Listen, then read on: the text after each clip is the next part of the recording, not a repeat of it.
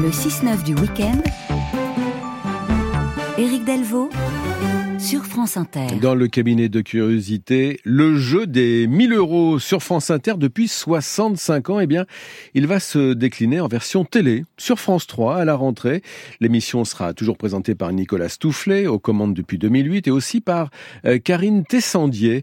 Le jeu des 1000 euros existe donc depuis 1958, d'abord appelé 100 000 francs par jour, puis 1000 francs par jour, puis le jeu des 1000 francs et enfin le jeu des 1000 euros depuis le passage à l'euro en, 2002. Ce jeu a été présenté par Lucien Jeunesse durant une trentaine d'années jusqu'en 1995, puis, puis par Louis Boson. Oui, c'est vrai. Et oui, la suppression de la mission a même été envisagée, mais la direction a dû y renoncer devant les protestations d'auditeurs. Voici un extrait du jeu des 1000 francs. Ça date de, de 1975 à Rocamadour, avec donc à l'époque Lucien Jeunesse, archive de l'INA.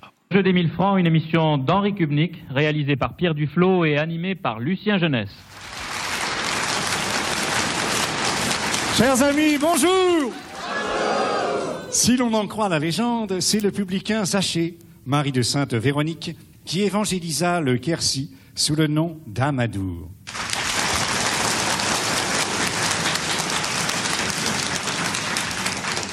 Banco Le banco